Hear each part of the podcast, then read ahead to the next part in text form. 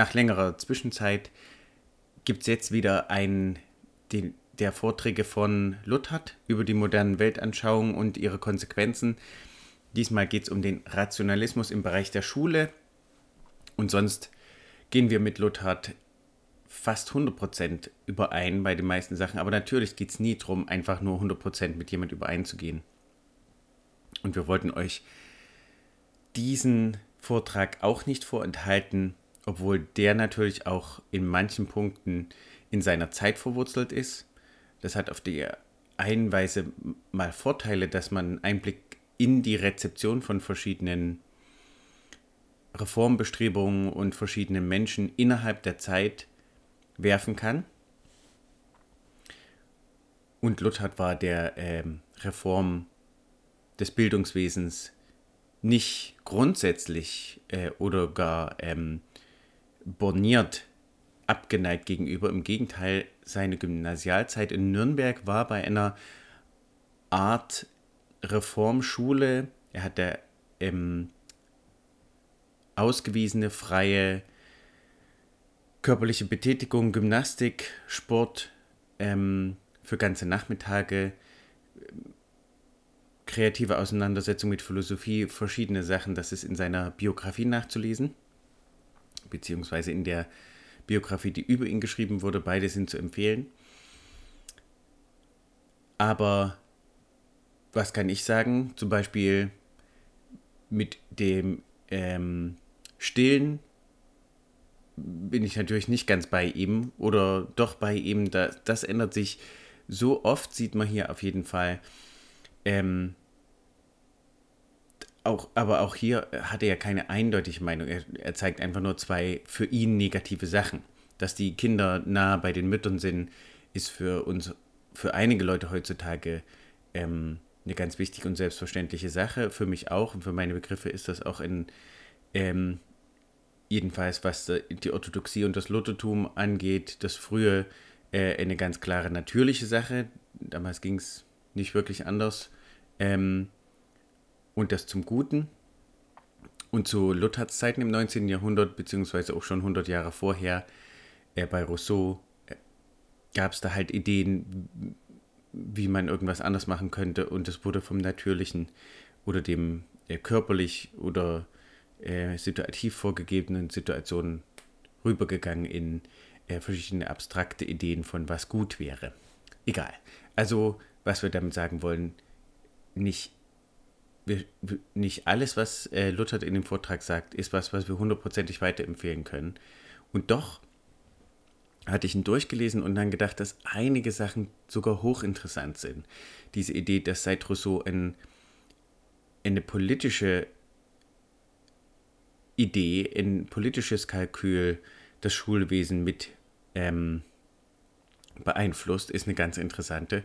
Und wo man auch hier reflektiv sagen muss, dass wenig nicht politisch ist ähm, und natürlich auch vorher die Idee war, wie bilde ich Kinder, aber die Idee einer aktiven äh, Bildung in eine Richtung, Umerziehung oder so, ne? die, das ist vielleicht die neue Qualität, die man seit da feststellen kann. Und verschiedene andere Sachen, äh, genau, finde ich auch sehr interessant. Hört es euch an. Ähm, nehmt, was gut ist. Ich denke, auf einer philosophischen Ebene ist hier einiges mitzunehmen und das ist die erste Hälfte des Vortrags. Die zweite werden wir einlesen bei Gelegenheit und dies noch für alle, die bis hierher weitergehört haben. Ähm, noch über den Sommer hin wird unser Blog äh, sporadisch behandelt, so wie es geht, weil das gerade zeitlich bei uns beiden die einzige Möglichkeit ist. Und wir freuen uns über alles, worüber ihr euch freut und äh, was ihr mitnehmen könnt. Und nach dem Sommer sollte es äh, regelmäßiger wieder weitergehen. Und damit verabschiede ich mich von euch und übergebe an Professor Christoph Ernst Luthard. Der Rationalismus im Gebiete der Schule. Hochverehrte Versammlung, nachdem wir das letzte Mal die Wirkungen der rationalistischen Denkweise im Gebiet der Religion und Kirche betrachtet haben, so führt uns heute unser Thema zu den Wirkungen derselben im Gebiet der Schule. Es ist nicht die Frage der Schule überhaupt, von der ich zu sprechen habe, sondern es sind nur jene Wirkungen, welche zu verfolgen und nachzuweisen mir obliegen. Ich bitte dies im Auge zu behalten, damit meine Darstellung nicht als eine einseitige und darum unrechte erscheine. Seit der zweiten Hälfte des vorigen, also des 18. Jahrhunderts, hat sich der Schule eine überaus lebhafte und vielseitige Beteiligung zugewandt und ist die Theorie der Pädagogik mit einem früher unbekannten Eifer gepflegt und ausgebildet worden. Und das Interesse unserer Tage an Schule und Pädagogik ist so lebhaft, wie es jemals war. Schon die ungewöhnlich zahlreiche pädagogische Literatur legt Zeugnis dafür ab. Nicht minder aber auch die früher unerhörten und stets wachsenden Summen, welche in den Budgets der Gemeinden und besonders der großen Städte für das Schulwesen eingestellt werden. Ob diesem großen Eifer und Aufwand von Kräften und Mitteln auch der Erfolg entspreche, ist eine andere Frage, welche nicht durchweg bejaht wird. Wohl kaum je sind die Klagen über Unbotmäßigkeit und Verwilderung der Jugend so stark und allgemein gewesen wie in unseren Tagen. Und wenn auch der Grund dieser traurigen Erscheinung vor allem in der mangelnden Zucht des Hauses und in dem allgemeinen sittlichen Stand der Gesellschaft liegt, so scheint es doch, als ob die erziehende Wirkung der Schule nicht dasjenige ausreichende Gegengewicht hiergegen bilde, welches wir im Interesse des öffentlichen Wohls wünschen müssen. Was aber den Unterricht betrifft, so haben sich gerade in jüngster Zeit von verschiedener Seite her die Zeugnisse über das auffallende Missverhältnis gemehrt, in welchem die Erfolge des Unterrichts zur Steigerung desselben stehen.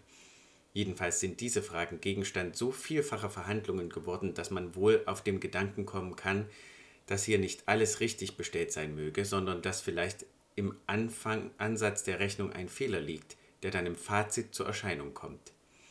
Die lebhafte Bewegung auf dem Gebiet der Pädagogik in der Gegenwart hängt zusammen mit dem Anstoß, den sie in der zweiten Hälfte des vorigen Jahrhunderts erhalten. Betrachten wir daher zuerst diesen Anstoß, wie er von den Reformversuchen jener Zeit ausgegangen ist, und dann die Nachwirkungen desselben in der Gegenwart. Den Hauptanstoß zu der ungewöhnlichen Lebhaftigkeit und Allgemeinheit des pädagogischen Interesses hat Rousseau im vorigen Jahrhundert durch seinen Emile gegeben und bei uns in Deutschland hat besonders Basedow diese Anregung aufgenommen und weiter fortgepflanzt. Die Nachwirkungen derselben erstrecken sich bis in die Gegenwart. Die Grundlage des Unterrichts in der evangelischen Volksschule war Luthers Katechismus und die Hauptsache in den höheren Knabenschulen waren die alten Sprachen. Dagegen traten die anderen Gegenstände wie die Realien, man kann wohl sagen, über das Maß zurück. Der Gedanke, auf dem dieses ganze Unterrichtswesen ruhte, ist der, dass die Grundlage unserer ganzen Bildung geschichtlicher Natur sei. Als die geschichtlichen Quellen unserer religiösen und geistigen Bildung aber galten das Christentum und die Antike, also das Evangelium und die Sprachen. Das war die Losung Luthers und des alten evangelischen Schulwesens. Schon länger hatte man von verschiedenen Seiten in der folgenden Zeit eine Reform angestrebt und besonders die Realien in stärkerem Maße in die Schule einzuführen gesucht und auch auf die gesunde körperliche Entwicklung der Jugend ein größeres Gewicht zu legen begonnen. Aber erst Rousseau gab diesen Gedanken und Bestrebungen einen zündenden Ausdruck und verhalf ihnen zu einer durchschlagenden Wirkung. Wie ihn Schiller in jugendlicher Begeisterung feierte als den, der aus Christen Menschen warb, Zitat, wissen Sie. Goethe nannte den Emil das Naturevangelium der Erziehung und Kant, der Mann der unverbrüchlichen Lebensordnung, setzte seine regelmäßigen Spaziergänge aus, um den Emil zu lesen. Dies Buch rief eine wahre Revolution der Anschauungen hervor. Worin lag die Macht dieser Wirkung? Ich lasse hier Rousseaus sittliches Leben beiseite, welches ihn zu allem anderen eher als zum Reformator der Erziehung geeignet erscheinen lassen sollte. Wir haben es nur mit seinen Gedanken zu tun. Es ist von der Sozialpolitik aus zur Pädagogik gekommen. Die Akademie zu Dijon hatte die Frage als Preisaufgabe gestellt, ob die Fortschritte in Künsten und Wissenschaften zur Reinigung der Sitten beigetragen hätten. Er beantwortete die Frage 1750 und verneinte sie und erhielt den Preis. Die Höhe der Bildung, führte er aus, sei immer begleitet vom Verfall der Sitten. Das beweise die Geschichte Griechenlands, Roms und Frankreichs. Die Bildung schmücke nur mit dem Schein der Tugend und die Tugenden selbst fliehen in jenem Maße, als die Sonne der Aufklärung sich über den Horizont erhebe.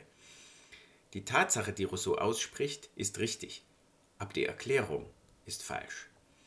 Nicht die Künste und Wissenschaften sind der Verderb, sondern ihr Missbrauch. Dies hielt ihm schon Lissing entgegen. Denn sonst müsste die Barbarei ein Segen und Unwissenheit das Heil der Menschen sein. Man kann es begreifen, wie Rousseau zu seinem Paradoxien kam. Denn die Bildung jener Zeit war allerdings faul und diente nur zu sehr zur Schminke der Unsittlichkeit. Da konnte man wohl das Heil allein in der Flucht vor dieser lügenhaften Kultur und in der Rückkehr zur reinen ursprünglichen Natur sehen. Das wurde nun das Stichwort Rousseaus. Der Naturzustand ist das Paradies. Dass man aus ihm heraustrat, war gleichsam der Sündenfall. Hier liegt die Quelle aller Übel der Gesellschaft, vor allem der Übel, welche das Gefolge der Ungleichheit unter den Menschen bilden. Davon handelte seine zweite Abhandlung. Es war eine neue Preisaufgabe der Akademie zu Dijon, die er bearbeitete, über den Grund der Ungleichheit unter den Menschen 1754. Er führt den Naturzustand aus, wie er ihn sich dachte, nach seinem eigenen Geständnis abgesehen von allen Tatsachen der Geschichte, das heißt als einen Traum. Die Menschen lebten wie die Tiere, sie vereinigten sich nach Belieben und liefen wieder auseinander nach Belieben. Ehe kannten sie nicht. Die Kinder nährten sie so lange sie es nötig hatten. Sobald die Kinder sich selbst die Nahrung suchen konnten, gingen sie fort. Zitat, es dauerte nicht lange und Mutter und Kind kannten sich nicht mehr. Zitat Ende.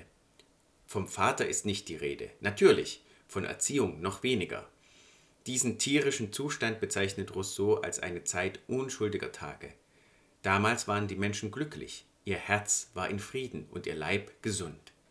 Schade, dass der Trieb nach Vollkommenheit ihnen dieses Glück raubte. Wir nun können es bei der Kritik bewenden lassen, die der ironische Voltaire in einem Briefe von 1755 an dieser Theorie übte. Nie hat jemand so viel Geist aufgewendet, schreibt er an Rousseau, um uns zu Bestien zu machen. Liest man ihr Buch, so wandelt einen die Lust an, auf allen Vieren zu laufen. Jedoch, da ich schon über 60 Jahre diese Gewohnheit abgelegt, so fühle ich leider, dass es mir unmöglich ist, sie wieder anzunehmen. Und ich überlasse anderen diesen Naturgang, welche dessen würdiger sind als sie und ich. Zitat Ende. Ist nun dieser Naturzustand das Paradies der Vergangenheit, so ist er denn auch das Ideal der Zukunft, und unsere Aufgabe ist, die Gegenwart, soweit es möglich ist, danach zu reformieren. Wie Rousseau die Gesellschaft und die bürgerliche Ordnung von da aus beurteilt und reformiert wissen wollte, berührt uns hier nicht. Hier handelt es sich um die Anwendung auf die Erziehung. Mit der älteren Generation ist doch nichts mehr anzufangen. Es muss eine neue Generation herangebildet werden, in welcher jene Ideale zur Verwirklichung kommen können. Deshalb legte er solches Gewicht auf die Erziehung. Seine pädagogischen Grundsätze dienen seinen politischen. Seinen Contrat social und seinen Emile hat er zu gleicher Zeit verfasst und herausgegeben, 1762. Dadurch ist eine politische Tendenz in der Pädagogik hinzugekommen und wirkt darin bis heute fort. Wir werden sagen dürfen, nicht zu ihrem Heil. Die frühere Pädagogik hat nichts davon gewusst. In der Praxis der Erziehung war Rousseau unglücklich gewesen, in der Theorie ist er umso kühner. Sein Emil ist nicht etwa ein Lehrbuch der Pädagogik, eher kann man es einen pädagogischen Roman nennen. Er schildert die Erziehung eines Knaben von der Geburt bis zur Heirat und zur Geburt des ersten Kindes. Und dann noch die Erziehung Sophies, des Mädchens, das er heiraten sollte. Dies alles ist begleitet von Betrachtungen, in denen Wahres und Verkehrtes in bunter Mischung durcheinandergehen. Sein Prinzip ist naturgemäße Erziehung. Aber was ist das für eine Natur, in der er das Heil der Menschen und so denn auch der Jugend sieht? Es ist nicht jene höhere Natur des Menschen, welche uns mit jener Welt verknüpft, in welcher die letzten Gründe und Ziele unseres Daseins liegen, sondern es ist die sinnliche Natur, in welcher die Grundlagen unseres sinnlichen Daseins und die Zusammenhänge die, mit dieser irdischen Welt liegen. So geht denn auch seine Erziehungstheorie nur auf die Ausbildung dieser sinnlichen Seite unseres Daseins, nicht auf die Entwicklung jener höheren. Er handelt mit Vorliebe von der körperlichen Pflege und leiblichen Entwicklung. Er verfolgt sie bis in die Tage der ersten Kindheit. So schärft er unter anderem mit besonderem Nachdruck den Müttern die Pflicht ein, die Kinder selbst zu nähren und sie nicht den Ammen zu übergeben. Die Folge davon war, dass, diese Modesache, dass dies Modesache wurde, bis zu der Koketterie, dass vornehme junge Frauen ihre Säuglinge sich in schönen Körbchen nachtragen ließen, wenn sie in Gesellschaft gingen und auch dort die Erfüllung ihrer Mutterpflichten auszuübten. Die Moden wechseln, so auch diese. Und heutzutage ist es wie nur je Sitte in Paris, dass die Wohlhabenderen die Kinder zu Ammen auf das Land geben, wo sie in Menge sterben. Für die weitere Entwicklung des Kindes fordert Rousseau freie Regung und Bewegung aller Kräfte, Abhärtung durch frische Luft und frisches Wasser, weite, bequeme Kleider und so weiter. Kurz, er führt einen berechtigten Krieg gegen die falsche Verweichlichung und die pedantische Steifheit der damaligen Zeit. Und davon ist eine heilsame Reaktion auf die Jugenderziehung überhaupt ausgegangen. Und wir alle haben die Früchte davon genossen. Aber es ist übertrieben, wenn dies der Weg sagt, Rousseau habe die Rechte der Kinder erst entdeckt. Wo es gesund und natürlich stand, hat man stets geübt, was es Wahres, was er Wahres forderte. Wie er es aber forderte, war es eine ungeschichtliche Übertreibung. Schon das ist charakteristisch, dass Emil ein Waisenkind ist. Er hat keinen Vater, keine Mutter. Er steht in keinem Zusammenhang mit der Gesellschaft.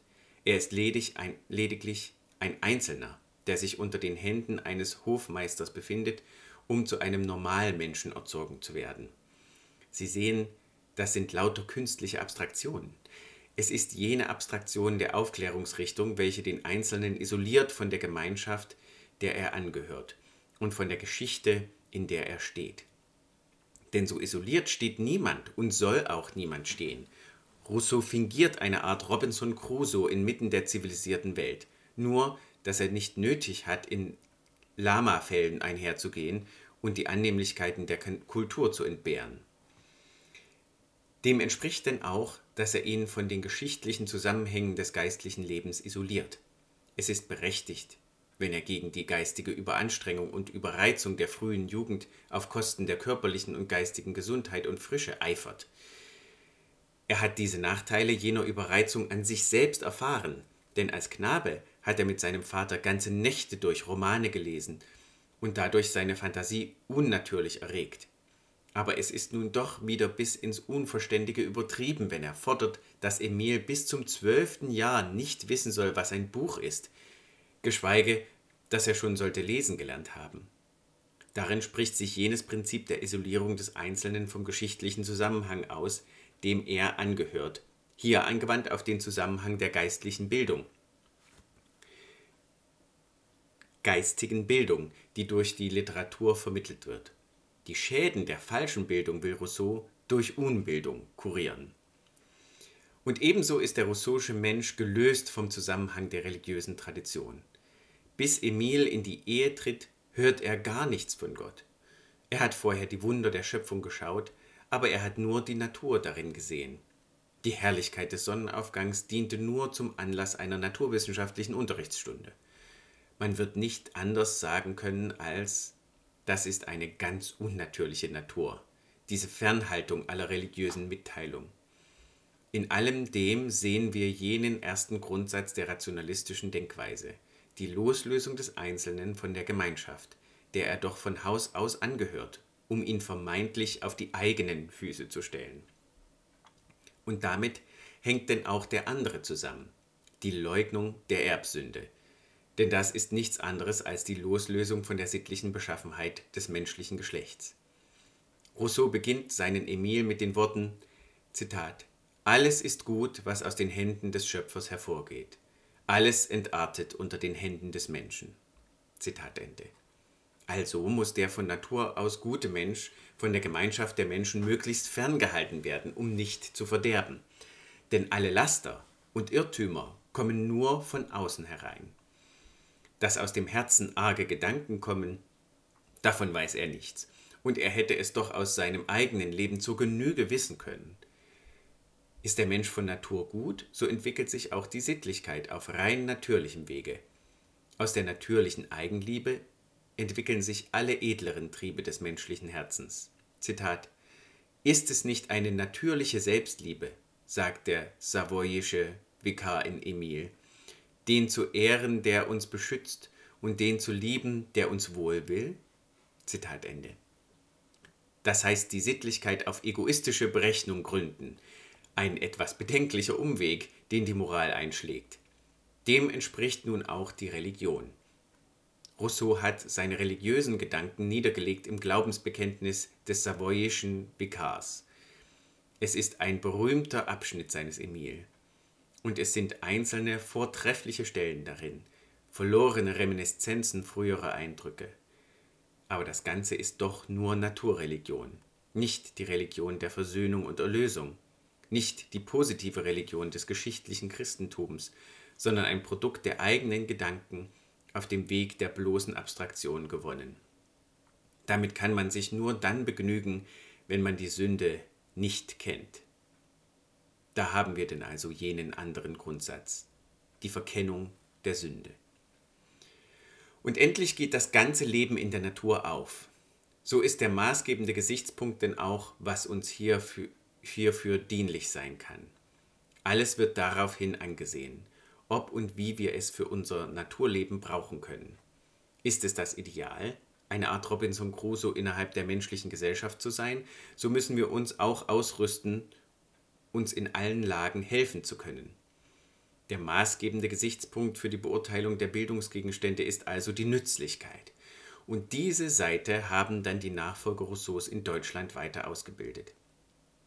Ich habe mich etwas länger Ihnen vielleicht etwas zu lange bei Rousseau aufgehalten, aber seine Einwirkungen erstrecken sich bis auf diesen Tag, und die Rücksichtslosigkeit, mit der er sich ausspricht, lässt die Konsequenzen der Grundanschauung, die ihn und das Zeitalter beherrscht, gerade bei ihm deutlich erkennen. Infolge des Anstoßes, den er gegeben, bemächtigte sich weiter Kreise ein Enthusiasmus für Reform der Erziehung auf diesem Wege eine bessere Menschheit und ein glücklicheres Zeitalter herbeizuführen.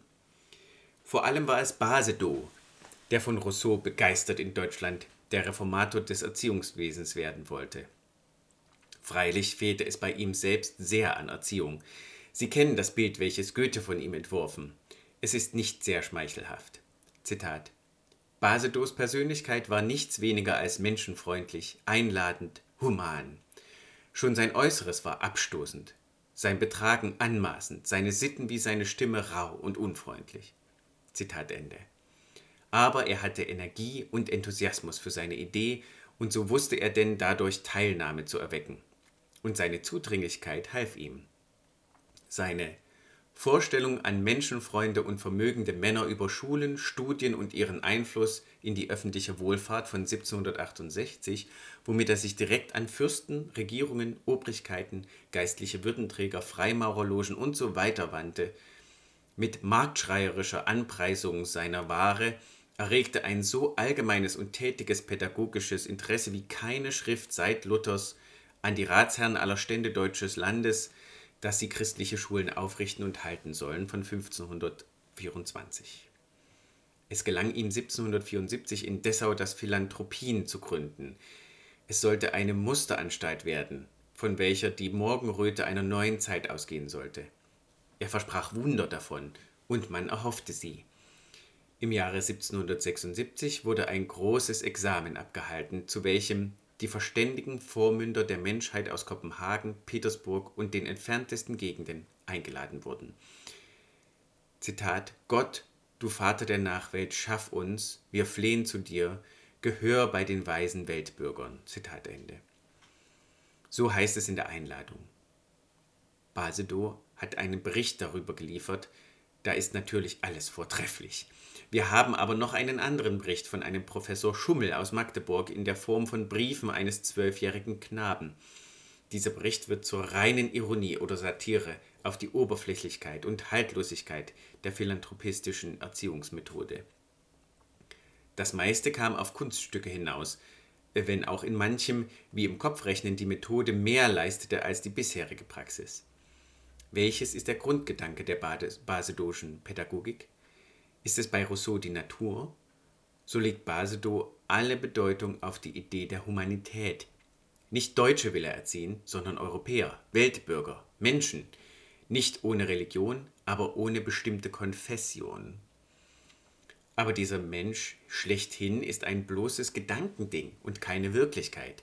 So ist auch die Religion, die im Philanthropien herrschen soll, eine Abstraktion. Während die Geistlichen am Ort für die väterliche Religion sorgen, gilt in der Anstalt eine allgemeine Religion, deren Gottesdienste, Zitat, frei sein sollen von allen theologisierenden Entsch Entscheidungen über das Christliche wie der Juden, Mohammedaner, Deisten und so weiter. Da haben wir zum ersten Mal den Gedanken einer Religion der Pädagogik im Unterschied von der sonst herrschenden Religion. Ein Gedanke, der dann eine weitere Geschichte haben sollte. Diese pädagogische Religion ist die abgeblasste, farblose Allgemeinheit einer Naturreligion und natürlichen Moral, die nie und nirgends existiert hat und existiert außer in der Theorie.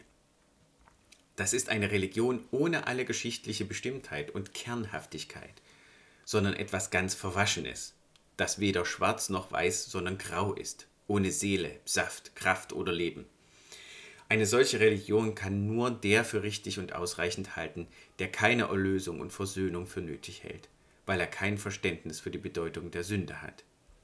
Aus diesem Mangel erklärt sich denn nun auch, dass im Philanthropien Strafe und strenge Zucht für überflüssig angesehen wurden. Denn natürlich ist der Mensch gut, so braucht er das Richtige nur einzusehen, um es zu tun. Jene Pädagogik gründete daher den Gehorsam auf die Einsicht des Verstandes und die Forderung des Gehorsams auf die verständigen Gründe. Der Verstand tut alles. Das ist der dritte Grundsatz des Rationalismus. Dieser Verstand aber war hier ein sehr prosaischer und hausbackener. Der maßgebende Gesichtspunkt bei allem Unterricht war die Nützlichkeit. Dieser philiströse Gesichtspunkt der Nützlichkeit und Brauchbarkeit für dieses leibliche Leben und sein materielles Wohl war es, welcher alles beherrschte. Es ist unfraglich, dass die neue Pädagogik, welche Basedow brachte, eine Reihe von Übelständen der alten Pädagogik aufdeckte und verbesserte. Aber der gesamte Geist, der sie beherrschte, ist vom Christentum abgewandt, ist der Geist der rationalistischen Aufklärung. Es war verdienstlich, dass die Jugend gewöhnt wurde, auch in Kleidung und Lebensweise sich jugendlich zu halten. Es war eine unerhörte Neuerung, dass man im Philanthropien zu Dessau die Zöglinge mit offenem Hals und übergeschlagenem Hemdkragen und mit kurzgeschnittenem, unfrisierten und ungepudertem Haar herumlaufen sah, und Schüler Basedows waren es, welche die Gymnastik in die Schulen wieder einführten. Aber damit verband sich eine Reflexion auf die Funktion des Körpers und seiner Glieder, welche bis zum unglaublichen pädagogischen Missgriff sich verirrte. Es war eine falsch verstandene Natürlichkeit, mit der man diese Dinge behandelte und welche ganz unkindlich wurde. Es war richtig, dass man im Gegensatz zu dem früheren Mechanismus im Unterricht die Methode betonte. Aber man meinte nun, mit der Methode alles ausrichten zu können und verkannte darüber die Bedeutung der Persönlichkeit des Schülers und vor allem des Lehrers. Eine Methode, welche für alle gleicherweise gültig sein will, kann sich nur an den bei allen gleichen Verstand richten und muss Gemüt, Willensrichtung und Gesinnung außer Acht lassen. Das ist jenes falsche Wertlegen auf den einseitigen Intellektualismus, dieser Grundfehler der rationalistischen Denkweise. Über jene Gemütlosigkeit urteilte Herder in einem Brief, Zitat, Mir kommt alles schrecklich vor. Man erzählte mir neulich von einer Methode, in zehn Jahren Eichenwälder zu machen. Wenn man den jungen Eichen unter der Erde die Herzwurzel nehme, so schieße alles über der Erde in Stamm und Äste. Das ganze Geheimnis Basedows liegt, glaube ich, darinnen, und ich würde ihm keine Kälber zur Erziehung geben, geschweige den Menschen. Zitat Ende. Es war endlich richtig, dass man die Schule mit dem Leben in nähere Verbindung zu setzen suchte, aber man sah den Zusammenhang zwischen beiden wesentlich nur im unmittelbar praktischen und nützlichen und übersah die Bedeutung der Pflege des sittlichen und des idealen Sinnes, überhaupt auch für die Praxis des Lebens.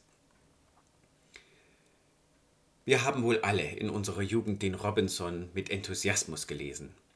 Ein Schüler Basedows, Campe, hat ihn bearbeitet und er ist ein Hauptbuch der Jugend geworden. Aber was uns anzog, war das Abenteuerliche und Romantische der Lage Robinsons. Was uns aber wohl alle herzlich langweilte, waren die Nutzanwendungen und praktischen Bemerkungen, welche Campe der Erzählung einverwob. Und doch legte er gerade darauf ein besonderes Gewicht. Dieser nüchterne Sinn entspricht sich am charakteristischsten in dem Wort Campes aus, dass der Erfinder einer guten Spinnmaschine für das Wohl der Menschheit mehr getan habe als Homer mit aller seiner Poesie. Darin offenbart sich die ganze Rohheit dieser Nützlichkeitstheorie. Welchen Wert bei solcher Sinnesweise die Religion für Campe hat, ist leicht denkbar. Er wollte, dass, der, dass das große Geheimnis, es gäbe einen Gott, erst den künftigen Jünglingen und Jungfrauen geoffenbart werden sollte. Als ob nicht schon das Kind es verstände, wenn man ihm vom Vater im Himmel redet, und als ob es nicht in der Welt Gottes zu Hause wäre als in seiner Heimat. Jean-Paul sagte einmal in der Levana, in jedem Kind schläft eine religiöse Metaphysik. Daraus folgert er, dass der religiöse Sinn früh zu wecken sei. Es ist ein törichter Einwand, das Kind verstehe es noch nicht. Das Kind versteht es wohl, nur eben auf seine Weise. In der Weise der Reflexion, wie wir Erwachsenen die Dinge begreifen und verstehen sollen, freilich nicht. Aber so soll es auch das Kind ja nicht verstehen, das wäre ja unkindlich. Das Kind hat von Anfang an einen unmittelbaren Sinn für die Religion. Diesen soll man pflegen, ohne seine Unmittelbarkeit durch Reflexion zu stören. Das war denn die Pädagogik der Aufklärung mit ihren Lichtseiten, aber ihren noch viel größeren Schattenseiten. Es wäre Unrecht, mit diesen Männern der Aufklärung Pestalozzi auf eine Linie zu stellen. In seinem Herzen lebte eine Liebe, die dem Volke, und zwar dem geringsten im Volke, das ganze Leben zu weihen entschlossen war, trotz aller immer wiederholten Verunglückungen seiner Versuche. Und seinen Lienhard und Gertrud kann man nicht ohne Bewegung lesen. Aber doch, nachdem er sein Leben lang auf den Bahnen einer allgemeinen Religiosität gegangen war und am Ende seines Lebens die Rettungsanstalt Zellers in Beugen bei Basel besuchte, und ihm hier im ganzen Leben und Treiben dieser Anstalt die Herrschaft des vollen, positiven christlichen Geistes entgegentrat, da füllten sich seine Augen mit Tränen, und er bekannte weinend, das war es, was ich meinte und suchte. Damit bezeichnete er das Ziel, welches die pädagogische Bewegung zu nehmen hatte, um wahrhaft zum Heil zu gereichen. Und wenn seine Methode nicht bloß eine einzelne Seite, den einseitigen Verstand, sondern den ganzen Menschen erfassen und von der Anschauung der Wirklichkeit ausgegangen wissen und so fortschreitend den Zögling weiterführen wollte, zum selbstständigen Gebrauch seiner Kräfte, um als Ziel die Verbindung des Könnens mit dem Wissen zu erreichen, so hat er damit einen richtigen Grundsatz bezeichnet. Aber indem er nun alles auf die abstrakten Begriffe von Zahl und Form und Wort zurückführte, fiel er doch selbst wieder in einen leeren Formalismus, und jenes Wort des Vollziehungsrats Glaire zu Burgdorf Vous voulez mécaniser l'éducation war ganz charakteristisch. So hat er nur richtige Ziele gezeigt, ohne dahin zu führen. Fichte hoffte in der Zeit jener tiefen Erniedrigung Deutschlands von der pestalozzischen Pädagogik die Wiedergeburt unseres Volkes. Wo würden wir sein, wenn sich unserem Volke nicht tiefere Quellen erschlossen hätten in der Rückkehr zum Evangelium, als sie sich dort boten? Seitdem können wir sagen, gehen im Gebiet der Schule zwei Strömungen nebeneinander her. Auf der einen Seite die bewusst und entschieden christliche, von einer Reihe von Schulordnungen nicht bloß der Raumerschen und Müllerschen und von einer ansehnlichen Zahl von Lehrern vertreten auf der anderen Seite aber der breite Strom der rationalistischen Denkweise, wie er sich besonders auf den allgemeinen Lehrertagen geltend machte und in der pädagogischen Presse vielfach das Wort führt. Und es ist nicht schwer, jene drei rationalistischen Grundsätze, die des abstrakten Individualismus, des falschen Optimismus und des einseitigen Intellektualismus darin nachzuweisen. Das führt uns denn zur Betrachtung der Nachwirkungen welche der Geist jener pädagogischen Reformbestrebungen noch in der Gegenwart hat